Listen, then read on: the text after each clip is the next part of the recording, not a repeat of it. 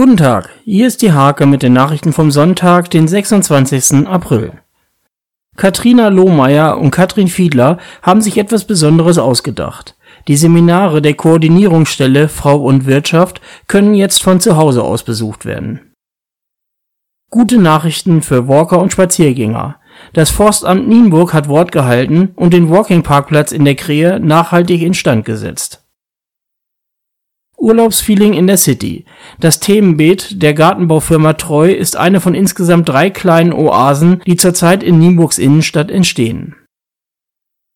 Weil die Erzieherinnen aus der Kita Kleine Sträuche in Hasbergen ihre Kinder so vermissen, haben sie sich mit dem Fahrrad auf den Weg gemacht und den Kindern Geschenke vor die Tür gelegt. Die Tierheime in Schessinghausen und Drakenburg starten mit neuen Regeln wieder mit der Tiervermittlung. In Drakenburg geht es nächste Woche los, in Schessinghausen ab dem 11. Mai.